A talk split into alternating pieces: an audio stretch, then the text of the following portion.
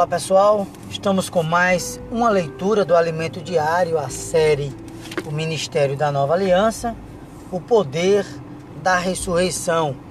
Hoje, quarta-feira, semana 4, e a leitura bíblica Mateus 16, versículo 24, Hebreus 9, versículo 14 e 1 João, capítulo 1, versículo 9 ler com a oração de hoje, 2 Coríntios, capítulo 1, versículo 12.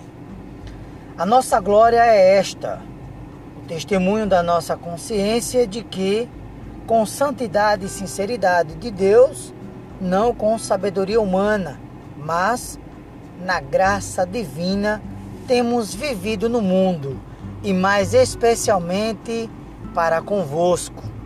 O tema de hoje a consciência pura e conduta singela e sincera.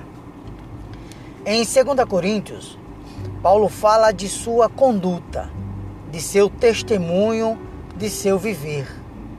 Enquanto o conteúdo de sua primeira carta era altamente argumentativo, porque tinha como encargo resolver os problemas da igreja em Coríntio, em sua segunda carta, ele expõe os conflitos pelos quais passou e dá testemunho do que vivia. Mais importante do que fazer obra é seu viver. Sua obra tem de ter a sustentação de seu viver, senão a obra é vazia. A obra é algo exterior, seu conteúdo e sustentação são interiores. Como mencionado na semana anterior, as experiências das riquezas de Cristo são o conteúdo principal do ministério da nova aliança, mas deve ter a sustentação dos sofrimentos de Cristo, das pressões que nos consomem e da obra aniquiladora. A obra aniquiladora da cruz tem a finalidade de matar quem somos, pondo fim à nossa vida da alma. Assim, as experiências das riquezas insondáveis de Cristo passam a ter raízes. E não são poucos os irmãos que só conseguem desfrutar o Senhor quando está tudo bem. Quando vem tribulação, perdem tudo, todo o desfrute. Isso mostra que seu desfrute das experiências, das riquezas de Cristo não é muito consistente. A verdadeira experiência de Cristo é aquela que passa por todas as provas. Em todas as situações, confie no Senhor. Estamos na reta final e precisamos colocar nossa vida em ordem. Precisamos ter o testemunho. Voltando para 2 Coríntios 1, versículo 12, Paulo diz o testemunho da nossa consciência. A consciência é a entrada, é o portal que nos introduz no espírito e é sua parte principal. Convém lermos mais alguns versículos para vermos a importância da consciência na pessoa de um ministro da nova aliança. Romanos 9, versículo 1, Paulo diz: Digo a verdade em Cristo, não minto, testemunhando comigo no Espírito Santo a minha própria consciência. A consciência está aqui como testemunha quando temos boa consciência, conseguimos olhar nos olhos das pessoas.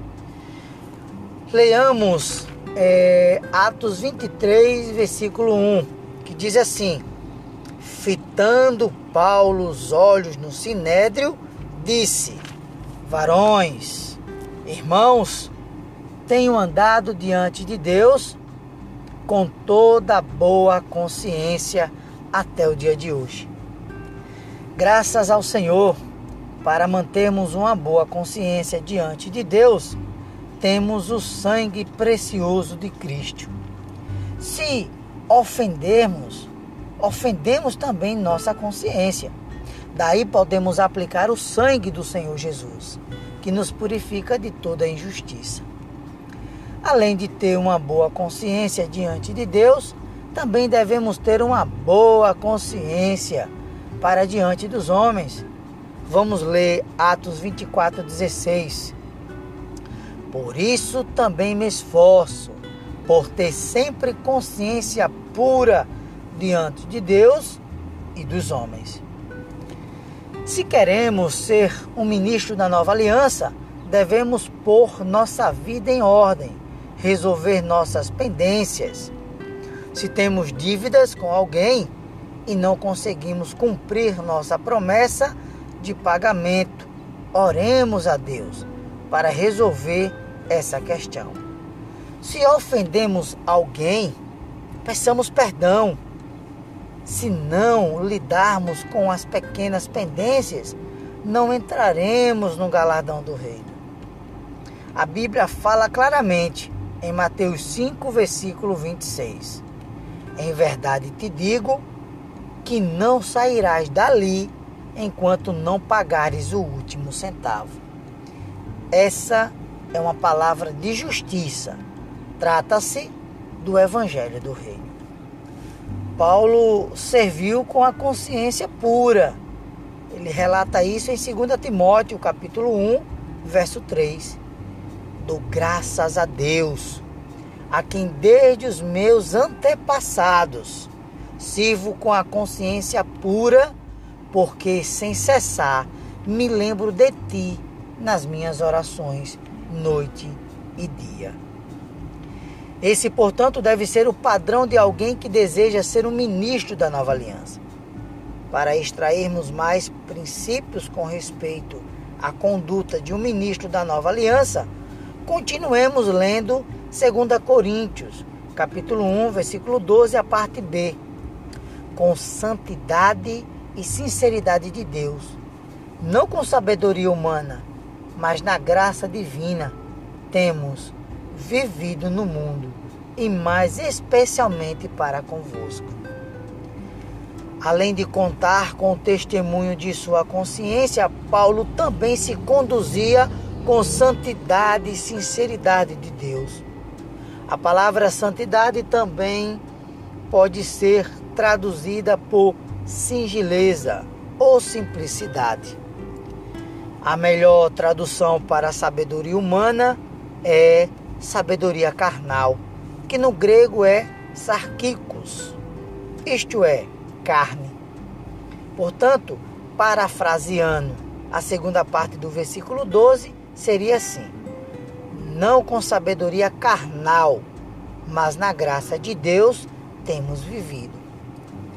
A palavra vivido não tem aqui sentido de viver, mas de conduzir-se, comportar-se.